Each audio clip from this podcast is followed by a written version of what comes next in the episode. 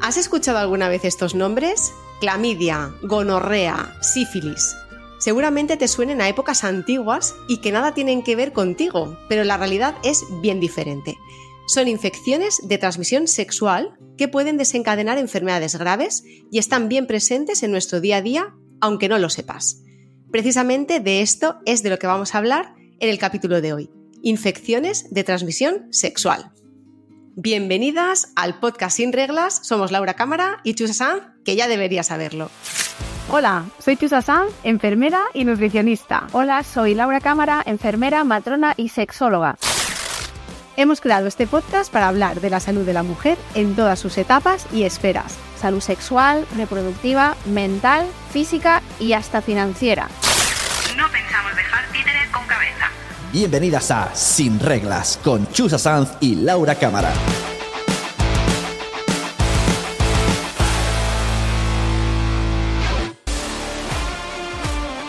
Si hablamos de infecciones vaginales, debemos saber o debemos hacer una distinción muy clara. Las que se pegan y las que no se pegan. Y vosotras diréis, bueno, ¿es importante este matiz? Pues amiga, pues mucho. Porque claro, hay infecciones que pueden ser muy molestas, pero que no son culpa de que llegue un bichito a tu cuerpo y se quede a vivir ahí. Y claro, si vamos a hablar de infecciones de transmisión sexual, ¿verdad, Chusa? Alguien nos puede decir, eh, bueno, pues ahora estas dos me van a contar que usan preservativo. Pues obviamente. claro. Pues, pues obviamente, amiga, mmm, esto pues, es una cosa que ya eh, nuestra audiencia tiene superado. Eso está claro. Pero ¿y si te contamos algo que no sepas? Nos hemos propuesto que te quedes con nosotras para averiguarlo porque vamos a contarte algunos datos bien curiosos sobre las infecciones de transmisión sexual. Y de hecho, un dato básico que no nos vamos a saltar por si acaso es que las infecciones de transmisión sexual ni se pegan en el váter, ni se pegan por bañarse en una piscina, ¿no? Se contraen, como dice Laura, por hacer guarrerías. Que ella de esto sabe mucho. Guarrerías. Guarrerías españolas. Aquí se nos ha notado la edad, ¿eh? Sí, aquí, aquí tenemos una referencia. Hay, hay, una franja de edad que aquí no habrá entendido este chiste, pero da igual. Sigue, sigue. Bueno, aquí estamos muy contentas de tener esta edad que, que nos acompaña. Y ahora eh, te doy la solución infalible para que no te contagies. ¿Vale? Que es la que yo utilizo. La abstinencia. fin del capítulo. Ya nos podemos ir, amiga.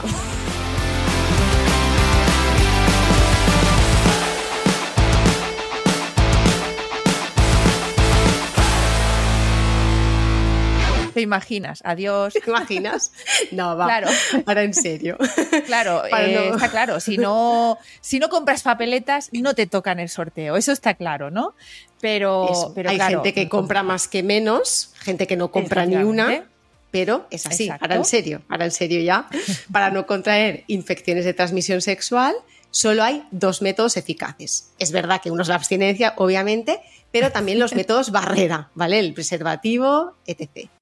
ETC, ETC no, preservativo masculino y preservativo femenino. Bueno, no hay ETC, más. ETC es femenino. no hay más. ETC, como si hubiera una lista de 20 métodos que aún la protegen de las infecciones de transmisión sexual. No, está el preservativo eh, masculino y el preservativo femenino.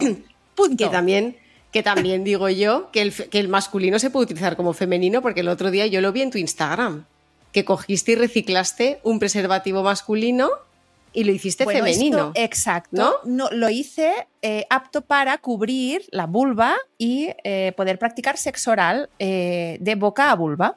Vale, ¿vale? esto no o sea, sería el preservativo, entonces un método. No, el preservativo femenino es un preservativo que se utiliza para introducir dentro de la vagina es curioso, ¿nunca lo has visto? Pues yo tengo un vídeo de esto también, ¿eh? Y también lo he Instagram visto, ahora mismo. No lo he usado.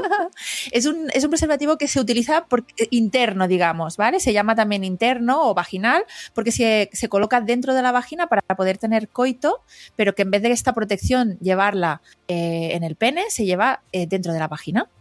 Vale, entonces Ala. esto que yo te estoy diciendo, que es método barrera, que es lo que tú reciclaste sí. en tu Instagram, ¿Esto qué es?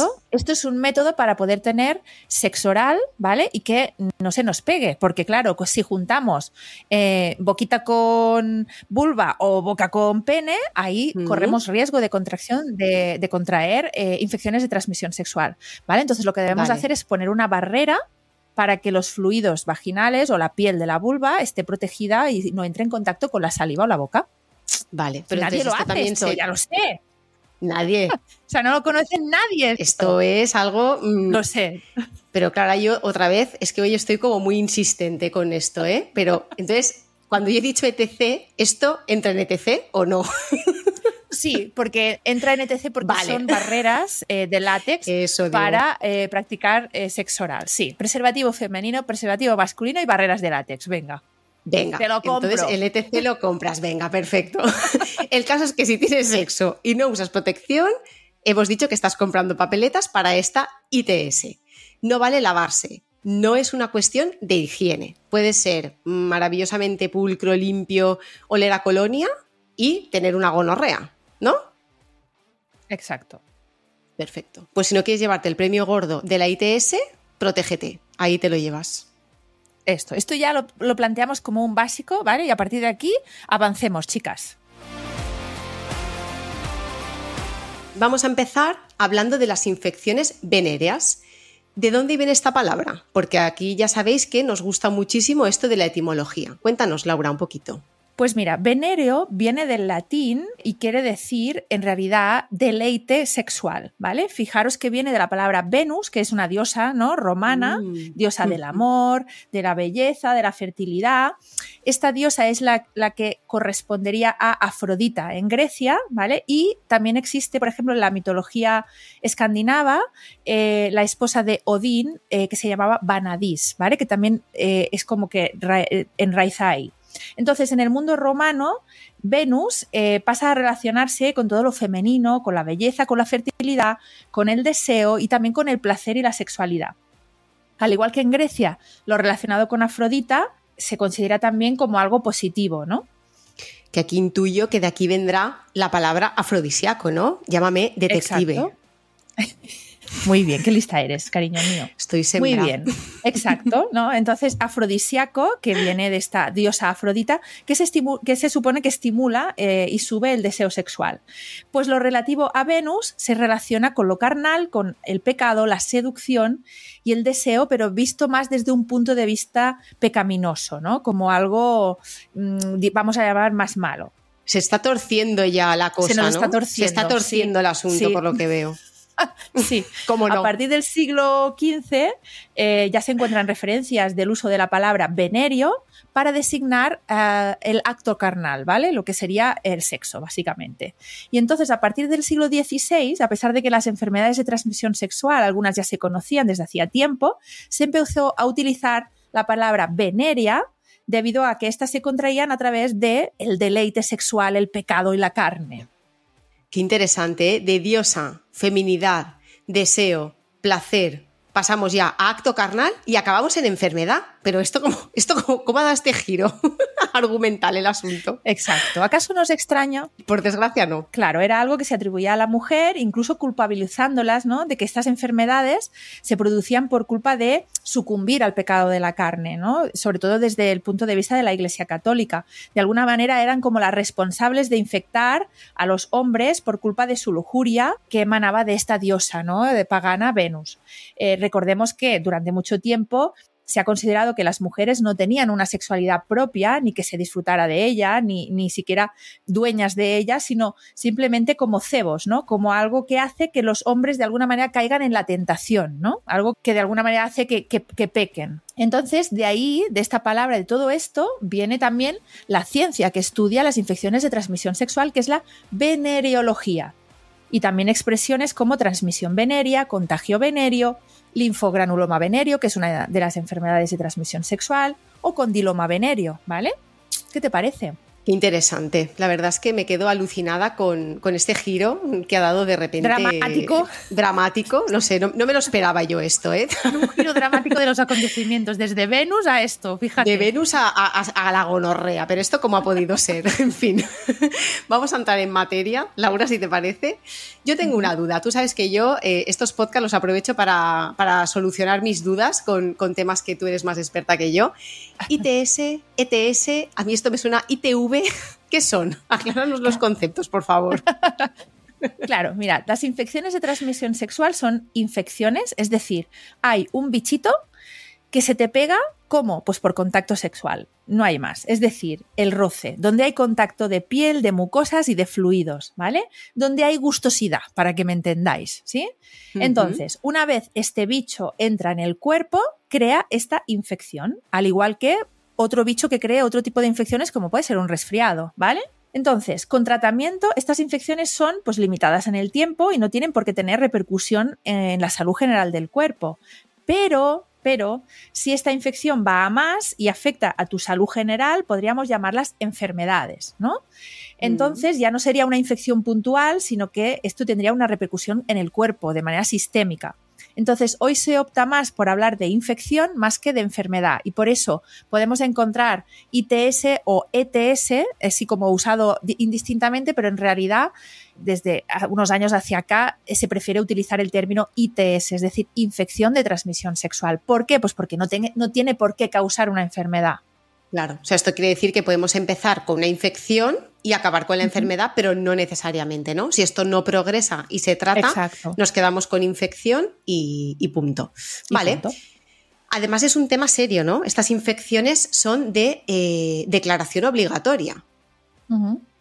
Sí, esto a lo mejor, eh, pues bueno, no todo el mundo tiene por qué saberlo, ¿no? Que hay eh, algunas, hay una red nacional de vigilancia epidemiológica que se encarga de registrar cuántas infecciones hay de este tipo para controlar y evitar su, su expansión, para de alguna forma saber si tenemos muchas o tenemos pocas, ¿no? Entonces, no todas las ITS son de declaración obligatoria, pero algunas, cuando tú vas a tu médico y finalmente te dicen, oye, mira, que tienes una gonorrea o lo que sea que tengas, eh, pues algunas las tenemos que comunicar. ¿Cuáles son? Pues la sífilis, la gonorrea, la clamidia, el linfogranuloma venéreo, el VIH. No, no todas las infecciones de transmisión sexual, pero alguna de ellas sí son de declaración obligatoria. Y vamos a profundizar, si te parece, en alguna de ellas. Venga, pues mira, vamos a empezar, si quieres, con las ladillas. ¿Vale? A mí las ladillas me encanta. Mira, porque además es que sabes lo primero que se me viene a mí a la cabeza. Eh, dos, dos grupos. Mamá Ladilla, que tiene una canción que se llama, por cierto, Cunilingus Postmortem. ¿Qué dices? ¿Pero por qué, te- por qué sabes este tipo de cosas? Pues porque son un grupo así tipo punky que me gusta a mí. Perdónenme, yo no los conozco. Pero la- también tienes a Ladilla Rusa, que sí que, estos sí que los conoces seguro, porque tienen este megatema suyo, que era el de Macaulay Culkin. ¿Tú sabes cuál es el de Macaulay Culkin? Macaulay, Macaulay, Macaulay Culkin. ¿No sabes cuál es? Pues no, me parece muy fuerte. bueno, aparte de ser dos grupos maravillosos que le acabo de descubrir a Laura, ¿qué me puedes contar de estos seres entrañables? Entrañables, sí, porque vamos, mucha gente no lo sabe, pero ¿tú has pillado piojos alguna vez? ¿Piojos Hombre, en el pelo? Por supuesto. Porque yo sí. Ah, no, Y yo, y A mí me lo han pegado mis hijas. Y te aseguro que la primera vez que ves pioje, piojos, te entra un yo no sé qué, un no sé qué qué. Un asco que te mueres. Sí. Ah, sí, O sea, es como una, una cosa terrible. De repente te pica todo, mm, eh, tienes ganas de, de- de- de quemarlo todo ¿no? En casa porque piensas que van a haber bichos de esos por todos lados. Pues imagina esos piojos en el chocho. Ah, Efectivamente, porque existen las ladillas púbicas. Son insectos de entre 1 y 3 milímetros, o sea, grandecitos que se ven. ¿eh? Ostras, eh, sí, sí, eso Sí, te iba a decir. sí. Mm, No son pequeños. No, no, no. Y si las observas al microscopio, muy de cerca se ven cómo se agarran al vello púbico, pues como si no hubiera un mañana. Eh, y tienen forma como de cangrejito. Son monas, en verdad, luego cuando lo miras de cerca. Dan mucho asquito, pero de cerca son monas. Eh, buscadlas en internet, os, lo, os animo. Claro, hay que quitarlas y hay que matarlas al igual que hacemos con los piojos del pelo. He estado consultando y parece que obviamente si no tienes pelo es difícil que se agarren. Eh, pero no vale con rasurar, ¿vale? O sea, cortar el pelo muy, muy corto no vale porque se agarran un montón. Entonces, eh, Vale. solo, vale, solo vale tener el láser hecho, o sea, que ahí no haya pelo ninguno ni de raíz siquiera. O sea, tiene que ser na- la nada absoluta, ¿no? La nada, peloncete. Mm. Peloncete total, el chocho la Nancy, que diríamos. y escúchame, ¿cómo se contagian? Porque ya me puedo imaginar, ¿no? Que eso da, van dos saltitos y se va Claro. agarrando ahí donde puede. Hombre, lo más frecuente, pues si tú te acercas mucho un pubis a otro pubis, lógicamente ¿eh? ahí hay contacto sexual, contacto íntimo y ahí se pegan. Pero también hay que decir que se puede pegar compartiendo toallas y sábanas. De ahí la histeria que te puede entrar eh, en casa porque tú tienes que de repente lavarlo todo, ¿vale? O sea, es, es- es agonioso eso, ¿eh? Sí. También es verdad que no es nada muy peligroso, ¿eh? no es una ITS peligrosa, es engorrosa, pero no... Porque Bueno. el, el piojo no crece hasta que se No. convierte en una cucaracha, ¿no? Ni nada de No. eso. Maravilloso.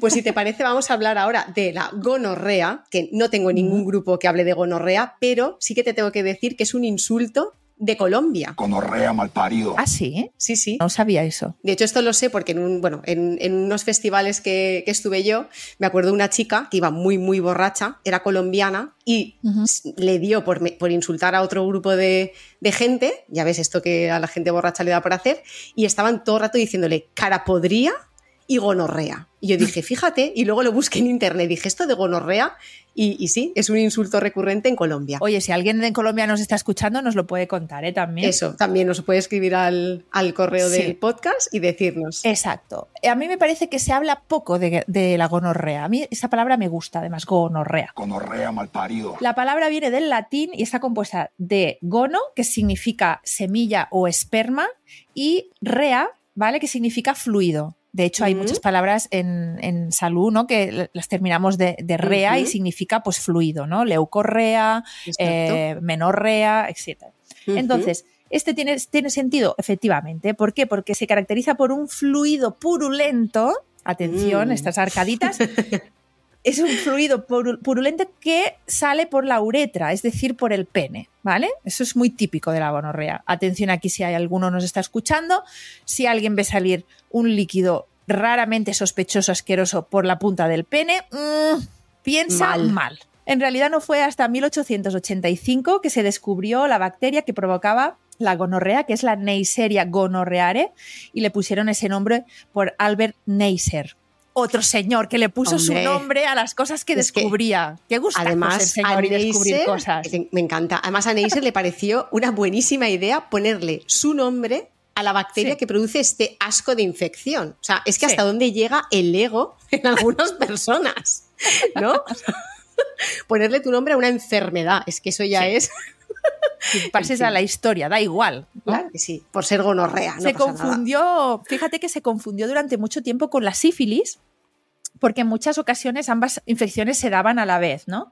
Y esta bacteria eh, se puede encontrar en mucosas, es decir, se puede encontrar tanto en la vagina como en el cuello del útero, en el cervix, ¿vale? En el pene, en lo que es la uretra, como acabamos de decir, también garganta, ano y la conjuntiva de los ojos. Vale, y lo Ahí de la conjuntiva, que Sí. te refregas con el pene, el ojo o algo así, o no necesariamente. Bueno, mm, por Esto es broma. También puede ser. ¿No? Hay un Sí, chiste sí, que también puede que- ser. A ver, por cosas restregándose, no vamos aquí a quedar nosotras ahora de puritanas. Aquí que cada uno restregue lo que le dé la gana, chica. Efectivamente, imagínate, es un ojo de cristal, te lo quitas, ¿no? Y por ahí, pues imagínate. Bueno, en fin. El- ¡Basta, chusa! Hoy estoy muy troll, ¿eh? Lo Sí, siento. sí, sí, ya lo veo. Bueno, tiene un periodo de incubación de 2 a 7 días o como máximo 14. Y eso quiere decir que, amiga, si tú te dicen, tú hoy tienes gonorrea, mm, pues esto tiene una vida corta, ¿entiendes? Mm, Esto, pues te lo han pegado sí o sí hace, no es como otras ITS que, digamos, podemos tener muchas más dudas de cuándo ha aparecido o cuándo ha sido el contagio. Con una gonorrea, aquí no hay es duda. rapidito, ¿no? Efectivamente, aquí dos y dos son cuatro, punto. Vale, ¿y cuáles son los síntomas de la gonorrea? Porque Mm. son iguales en hombres, en mujeres. ¿Cómo se manifiesta esto? Pues mira, pueden ser síntomas como muy difusos, pero bastante parecidos, como este escozor al orinar, porque como mm, acordaros que está ahí en la uretra, eh, ese escozor al orinar que se llama disuria, ¿no?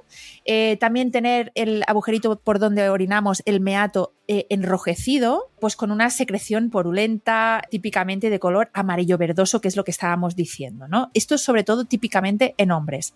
En la mujer aparece en forma de también uretritis y también en, eh, una secreción que del cervix aparece también como una secreción mucopurulenta. Aunque, atención, entre el 70 y el 50 y el 70% de las mujeres pueden no presentar síntomas ante la gonorrea. Es fuerte eso, ¿eh? Ese como que pasa ahí un poco desapercibida, pero está. Pero, pasa desapercibida, sí y a veces puede eh, provocar infecciones graves como salpingitis, enfermedad inflamatoria pélvica, esterilidad, eh, riesgo de, de, embarazos ectópicos.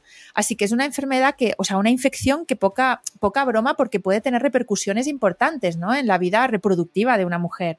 También en los hombres, ¿eh? epidimitis, orquitis, no es nada banal. Nada, nada que haya que dejar pasar así como, ah, mira, mm, tengo aquí en el meato un poquito de pus, ¿no? No, no pasa nada. de pus, no. No. Sí, no, no. Sí que es verdad que a mí esto de la gonorrea es como que me suena Mm. antiguo, ¿no? Como que ahora mismo, Sí. eh, como que esto no pasa. ¿Hay gonorrea en España? Sí, yo también pienso que tenemos esta sensación, ¿no? De, de- de que esta es algo como que no va con nosotros hoy en día. Pues vaya, váyase ahí gonorrea. Mira, como es una enfermedad, una infección de, tras- de declaración obligatoria, tenemos datos. Entonces, en el año 2021, que son los últimos datos que se notificaron, se notificaron, atención, 15.000, algo más de 15.000 casos de infección gonocócica. Y para que os hagáis una idea, en el año 2000, ¿vale? Hubo 1.000 casos. Voy a repetirlo. 1.000 en el año 2000 y 15.000 en el año 2021. 2000. O sea que no solo está presente, sino que, que está en aumento. Y algo que me ha impactado mucho de los datos son que eh, en el año 2021 hubo 22 casos de niñas menores de 15 años. Y en estos menores de 15 años también hubo cuatro niños. Ostras. Así que es una cosa, sí, sí, es bastante impresionante. Y de la franja de edad de 15 a 19 años hubo 500 casos de chicos y 400 chicas. Ostras, es que esto es muchísima gente, ¿no? Para que luego digan que esto de edad muy no... delicada, ¿no? Hombre, una edad muy... Sí, sí. Y tenemos que saber ya por último de la gonorrea que eh, aunque hayas pasado gonorrea una vez, esto no te da inmunidad. Es decir, que puedes pasar otra vez la gonorrea. ¿Sí? O sea, no, no es que ya lo he pasado una vez, ya estoy inmunizada. No. O sea, empiezas otra vez desde cero. Si te vuelves a infectar, ¿no? Puedes volver otra vez a pasar todo esto. Madre mía. La Sí. verdad es que, mira, con esto eh, he flipado bastante porque, bueno, a ver, obviamente sí que sabía que estaba por ahí, pero no me pensaba que estas cifras eh, son las que estamos manejando actualmente. La verdad es que es increíble.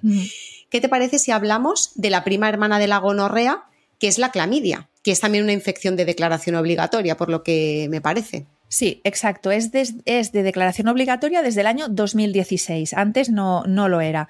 Eh, la clamidia es eh, causada por una bacteria que se llama Clamidia trachomatis, que es una de las bacterias más comunes del mundo. Y algunas eh, cepas causan el linfogranuloma venéreo, que es otro tipo de infección de transmisión sexual, y otras la clamidia genital, que es la clamidia común ¿vale? De la que vamos a hablar. Tenemos que saber que es la principal causa infecciosa de transmisión sexual en el mundo y el número de casos nuevos crece cada año sin parar, amiga, y afecta especialmente a las mujeres. Vaya. ¿Y esto qué síntomas, qué síntomas mm, puede, o sea, qué, qué aparece? ¿Cómo sabes tú que tienes clamidia? Pues mira, también uno- algunos síntomas son un poco inespecíficos, como por ejemplo dolor o ardor al orinar, eh, relaciones sexuales eh, dolorosas, dolor en el bajo vientre, un flujo vaginal también que puede ser amarillento, así raro, tener un mal olor, también puede dar sangrados intermenstruales, también pus en el pene, ¿vale? Eh, o inflamación y sensibilidad en los testículos, ¿sí? Yo tenía entendido que también puedes tener clamidia y no tener síntomas. ¿Esto es verdad? Sí, en el 60% de los casos pueden ser asintomáticos.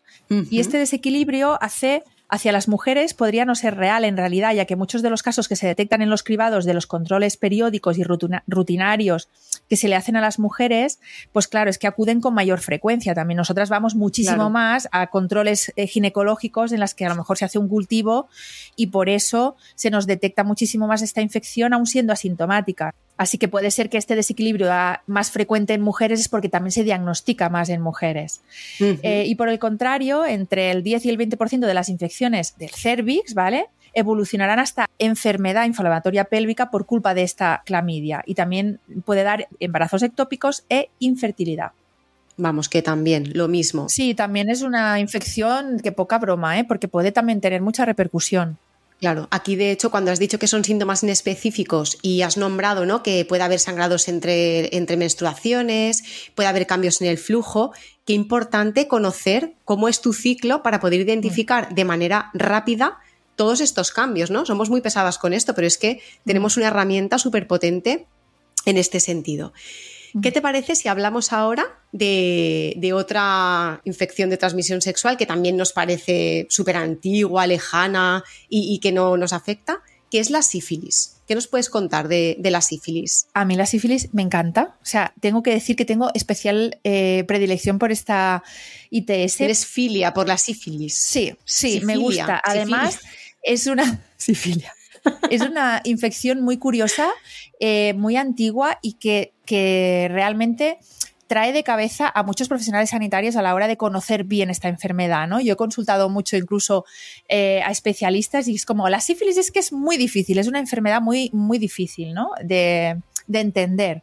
Eh, vamos a explicarla un poco, si te parece. Bueno, se trata de una enfermedad, una infección de transmisión sexual producida por una bacteria. Se llama Treponema pallidum, eh, que infecta pues, el área genital, los labios de la boca también, o el ano, y afecta por igual a hombres y a mujeres. Puede que alguien que nos escuche se esté preguntando, ¿y la sífilis puede transmitirse al bebé durante el embarazo? Claro, eh, por, eso, por eso mismo, si tú has estado embarazada, eh, habrás eh, visto o puedes recopilar los datos de tu cartilla maternal, de tu documento de, de, salud embarazada y verás que la sífilis es una de las pruebas que se pide, la serología de la sífilis. ¿Por qué? Porque la sífilis se puede transmitir de la madre al bebé durante el embarazo y se llama sífilis congénita. Bueno, ¿y qué te cuento de la sífilis? Pues te cuento que es una enfermedad que se conoce desde la Edad Media, que causó una gran epidemia en Europa y que no está claro su origen, porque a finales del siglo XV empieza a surgir como una nueva enfermedad que nadie había visto antes. Se vio que eh, todo el mundo, a excepción de ancianos y criaturas, se contagiaban. Y daba uh -huh. igual la estación del año, daba igual la zona, se contagiaban tanto en castillos, la nobleza, como en el pueblo raso, ¿no? Y en burdeles. Eh, y se dice también que monarcas, reyes, clérigos se contagiaban. Eso es que ahí cayó todo el mundo, ¿no? Ahí no se escapaba, eh, no se escapaba nadie. nadie. Eh, que esto, por otro lado, dice mucho de las costumbres sexuales de la época, ahora que sabemos, ¿no? Eh, y claro, causó mucho terror, porque una vez empezaba esta persona a sentirse mal, a ver que había contraído esta nueva enfermedad, se veía que no se recuperaba nunca. Ostras, y, no sabemos de dónde surgió ninguna pista. Es que a mí esto me pone muy nerviosa. El no saber las cosas, nada, ni, ni un algo para, ver, para investigar.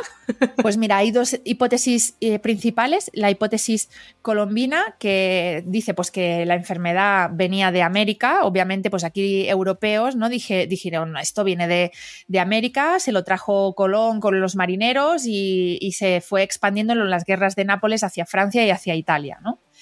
Pero luego está la hipótesis precolom precolombina, eh, que considera que esta enfermedad estaba presente ya en Europa antes del regreso de Colón de las Américas, porque eh, hay algunos estudios microscópicos de esqueletos con lesiones óseas que aparentemente eran originadas, originadas por la sífilis, ¿no? Y que fueron descubiertos eh, por Inglaterra y son esqueletos más antiguos. Vamos, que se iban tirando un poco las culpas, ¿no? ¿Ha sido Colón? ¿No ha sido claro, Colón? Ha así sido, que no está claro. Nadie quiere ser uh -huh. el portador de la sífilis. En 1527, Jacques de Betancourt fue el primer autor francés que escribe sobre la sífilis y le introduce el término pues, de enfermedad venérea, ¿vale? Dice, no, esto se contagia de lo que se contagia. Y en 1530, pues ya se bautiza con el nombre de sífilis por una poesía de un médico italiano que escribe una poesía sobre esta enfermedad y se la llama sífilis. Muy bien. Bueno, pues oye, si hay, a cada uno le inspira una cosa, ¿no? Hay gente que se inspira en la naturaleza y a este señor pues le inspiraba la sífilis. Muy bien. Puede ser que por esto, ¿no? Que en nuestro imaginario la sífilis esté ubicada como una enfermedad antigua, ¿no? Y que ahora apenas se hable de, de ella. ¿Continúa habiendo sífilis hoy en día? Pues gracias a este sistema de vigilancia que tenemos, también sabemos que hay bastante sífilis hoy en día y que además va en aumento. Fijaros, en el año 2000 se registraron 700 casos en todo el año en España y en el 2021 6.600 casos. O sea, de Guau. 700 casos a 6.600. Madre mía. ¿Vale? Sí. Y según la Organización Mundial de la Salud, se dan 12 millones de infecciones por sífilis nuevas cada año. O sea que esto de que no lo nombramos es porque sigue siendo también un tabú, no porque no haya y no existan estos casos, madre mía. Claro, es que tú imagínate lo que es, lo que es hoy en Claro. día, a lo mejor decir, ¿no? Tengo una infección vaginal, tengo unas cándidas, algo que no, no, no, no es como me la han pegado, ¿no? Eh, pues bueno, lo podemos haber normalizado más, pero nos han pegado algo y algo como una sífilis que tenemos como muy eh, puesta la mirada en, en, no sé, ¿no? Quizá en esta mirada antigua de los burdeles, ¿no? En, Claro. no, la infección de la sífilis, pues no, no entiende de, de esto, ¿no? Es decir, una infección de, épocas. transmisión sexual presente en, nuestra, en nuestro día a día. Eh, y quizás sí corresponde a este tabú que dices y por eso se habla menos, sí, sí. Claro. Y cuéntanos qué síntomas da la sífilis para que nos hagamos una idea. Pues como te decía antes, la sífilis es una enfermedad, una infección muy, muy compleja. Eh, tenemos que saber que se inicia como por una úlcera genital, que también puede aparecer en la boca, que no duele, ¿vale? Es una ulcerita que no duele nada, que se llama chancro. Y de hecho que no duela es bastante característico, ¿no? De decir, ostras, mm, puede ser sífilis. Eh, se puede confundir con un herpes, con un pelo enquistado, ¿sí? Un algo ahí que te sale que no sabes de dónde viene. Después, esta úlcera se cura. Se cura, pongas o no un tratamiento, ¿eh? pasarán unos días y se curará. Pero la infección, la enfermedad seguirá en diferentes etapas. A los 15 días causará más o menos como una erupción cutánea de manos, de pies, fiebre, malestar general, cansancio. Pero es que lo más fuerte es que esto también pasará. O sea, esta enfermedad tiene como de estas fases, ¿no? Y esto también pasará, pero seguirá su curso incluso hasta 20 años después de haberte infectado sobre una sífilis, ¿vale? Con una sífilis, eh, puedes ver afectados, eh, ver cómo se afectan tus nervios, vasos sanguíneos, corazón, hígado, cerebro, ojos, huesos y articulaciones. Es que todo el cuerpo se te, se te jode. O sea, in- increíble.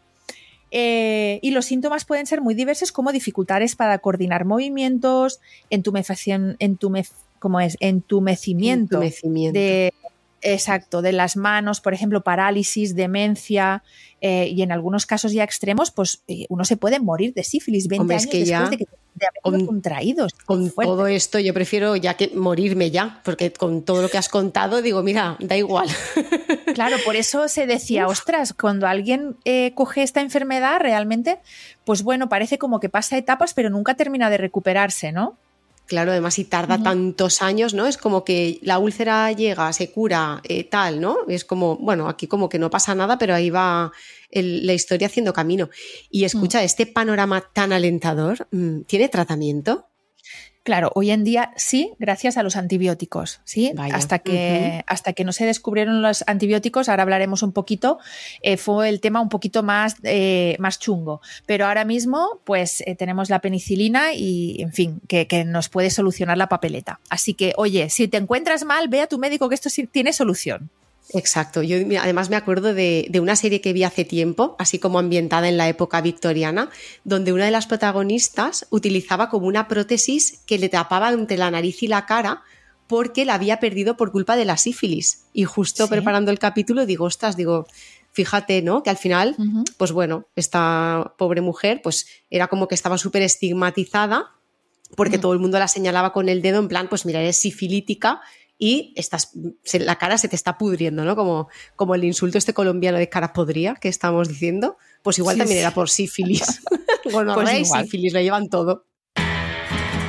El dato curioso.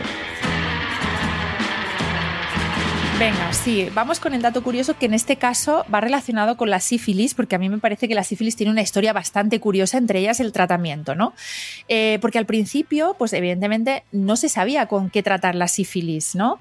Eh, era totalmente ineficaz todo el arsenal terapéutico, cosa que hacía que los enfermos de repente, pues claro, invocaran a santos eh, lo, que, lo que hiciera falta, ¿no? Lo, atribuían a una enfermedad divina, de, los pecados de la lujuria y, en fin, a los astros y a lo que hiciera falta se, eh, se se- se acomendaban. Entonces, entre los muchos recursos terapéuticos utilizados a lo largo de la historia, cabe destacar, eh, o que a mí me parece curioso, el mercurio, el guayaco, que ahora hablaremos, pues yoduros, arsénico, el bismuto, y tú dices, pero vamos a ver, ¿por qué utilizaban este tipo de, de- de remedios que no eran remedios, que eran más bien venenos, ¿no? Claro, todo cosas que te suenan a esto me lo tomo y me muero. Efectivamente. Claro, hasta 1943 no se descubrió y se empezó a utilizar la penicilina, pero mientras tanto no tenían nada. Entonces, el, me- el mercurio, que es un diurético, ojo que esto no lo sabía, lo he averiguado aquí estudiando sobre el tema.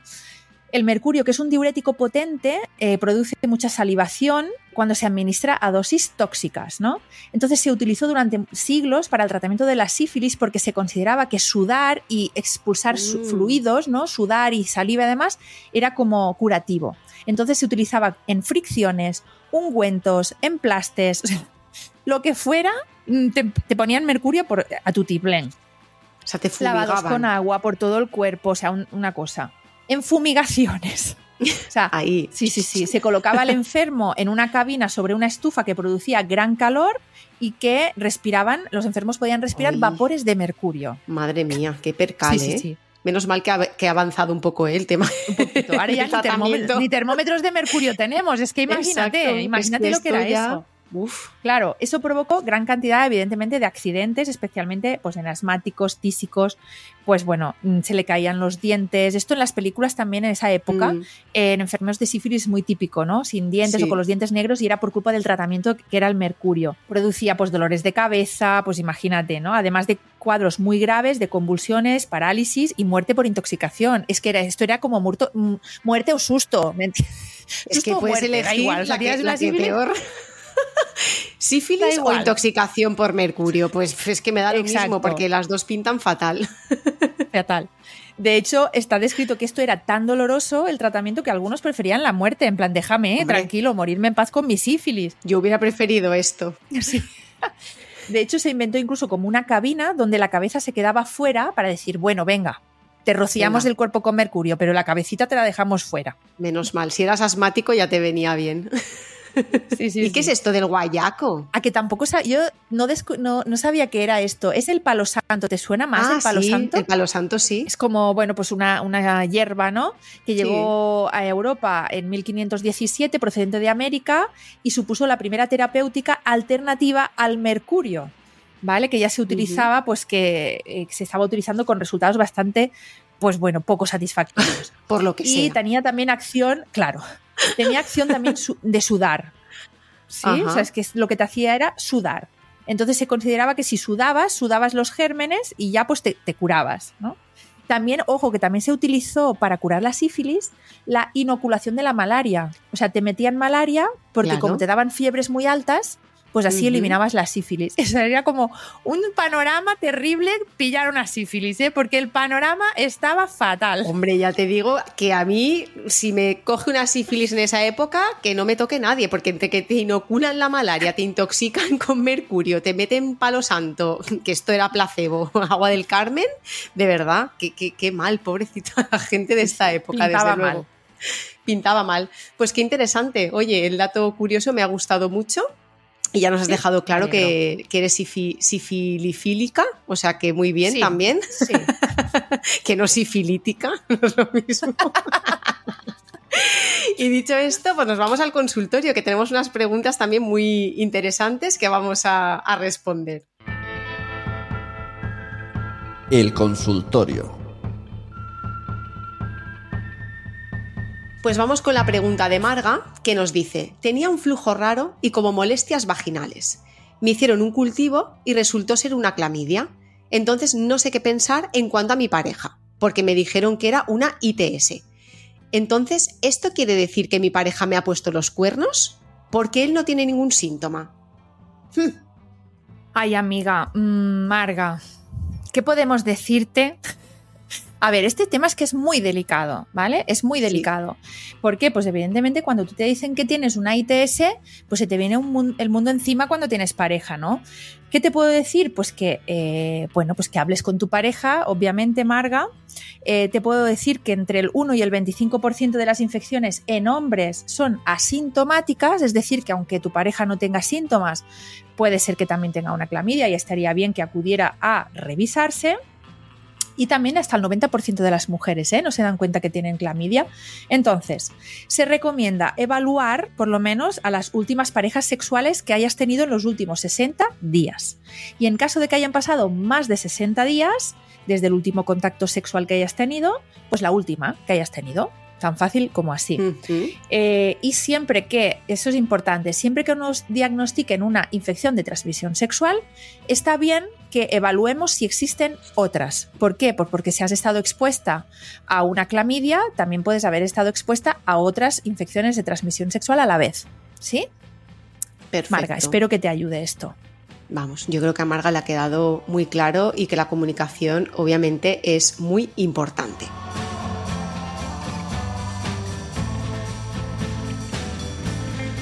Venga, esta va para ti, Chusa. Tamara dice, ir rasurada. Entiendo que es rasurada del vello mm, púbico.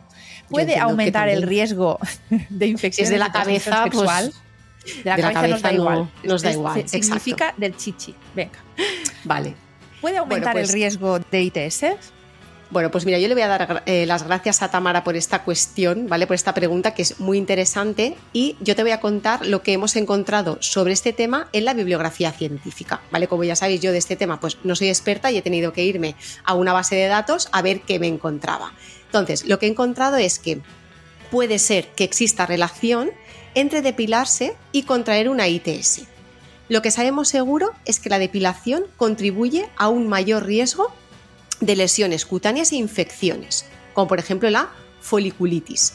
Pero se sabe poco sobre la relación entre las prácticas de aseo y las ITS. ¿vale? El uso, por ejemplo, de navajas o rasuradoras causa en la epidermis microdesgarros que sí que pueden permitir esa penetración a nivel del epitelio de bacterias o virus, ¿no? como por ejemplo el virus del VPH o moluscos contagiosos y se puede desarrollar una ITS.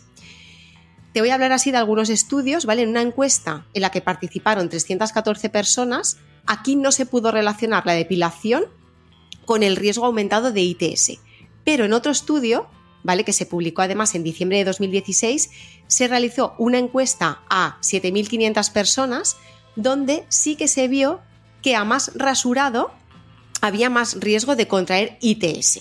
¿Vale? Entonces, como hemos dicho, la buena noticia es que si hablamos de piojos, aunque estos se agarren ahí al vello como si no hubieran mañana, si lo rasuramos, sí que es verdad que el riesgo de contagio va a ser menor, pero también hay que tener en cuenta otras dos cosas. Primero, que la correlación no va a implicar causalidad, ¿vale? Esto quiere decir que no tiene por qué ser el rasurado la causa, pero que sería interesante indagar más en este tema, ¿vale? Y que además rasurarse es como acondicionarse para la relación sexual.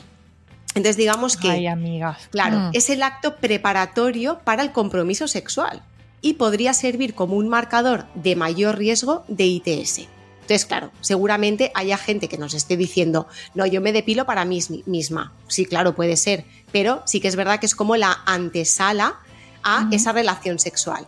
Entonces, pues bueno, en resumen, ¿podría tener relación? Sí, puede que no. Ante la duda, pues uti- utiliza protección.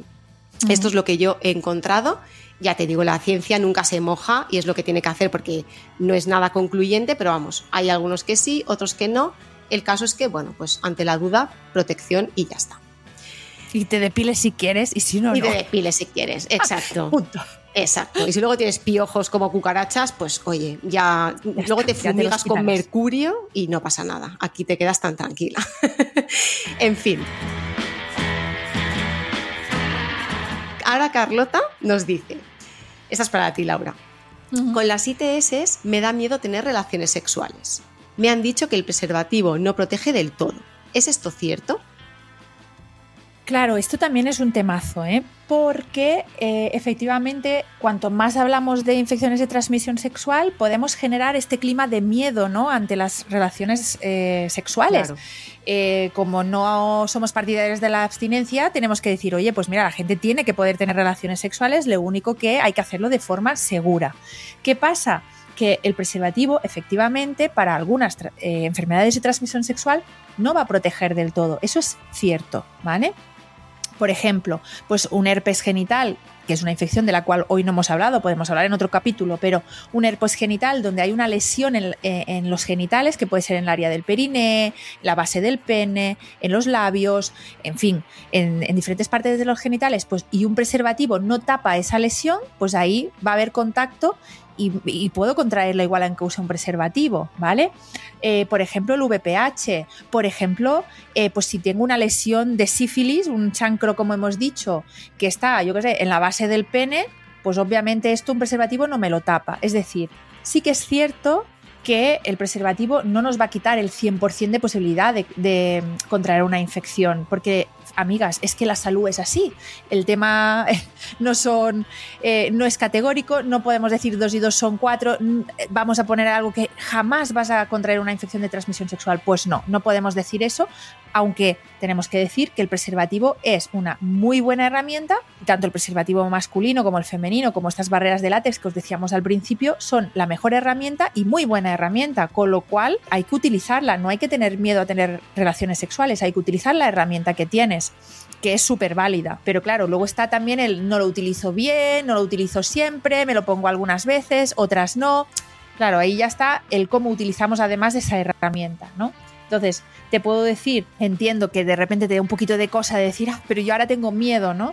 Bueno, te puedo decir que, utilices las herramientas que tienes y, con eso ya estás haciendo las cosas muy, muy bien y estás minimizando mucho, mucho el riesgo. Claro, al final es que el riesgo cero no existe, pero claro, privarte de tu vida sexual por este miedo que probablemente, pues si utilizas las herramientas bien, no vayas a tener ningún percance, pues bueno, hay que eso, estar informadas y, y ya está.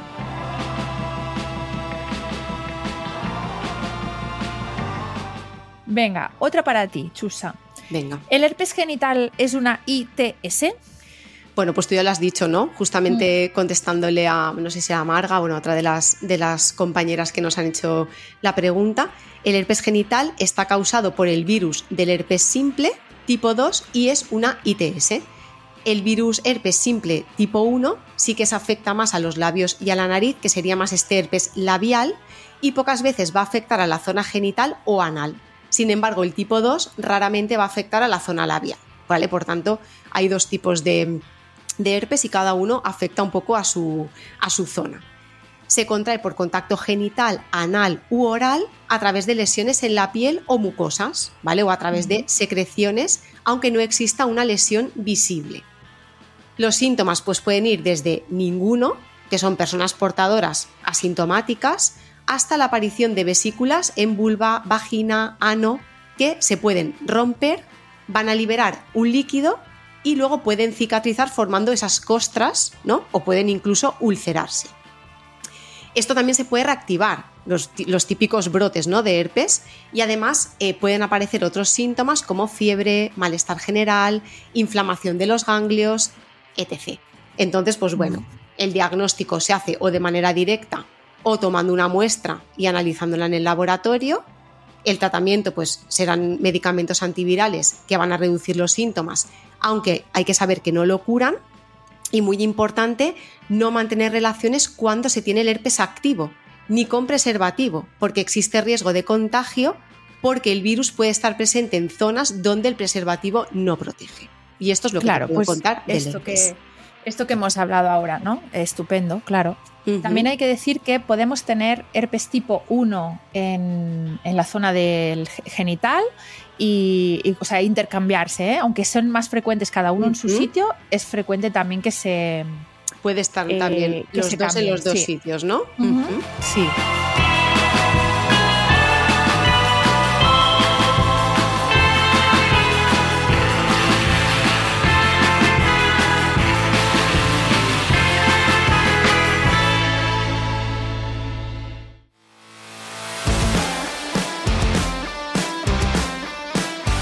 Chusa, pues hasta aquí el capítulo de hoy. Jolín. Un capítulo muy pegadizo.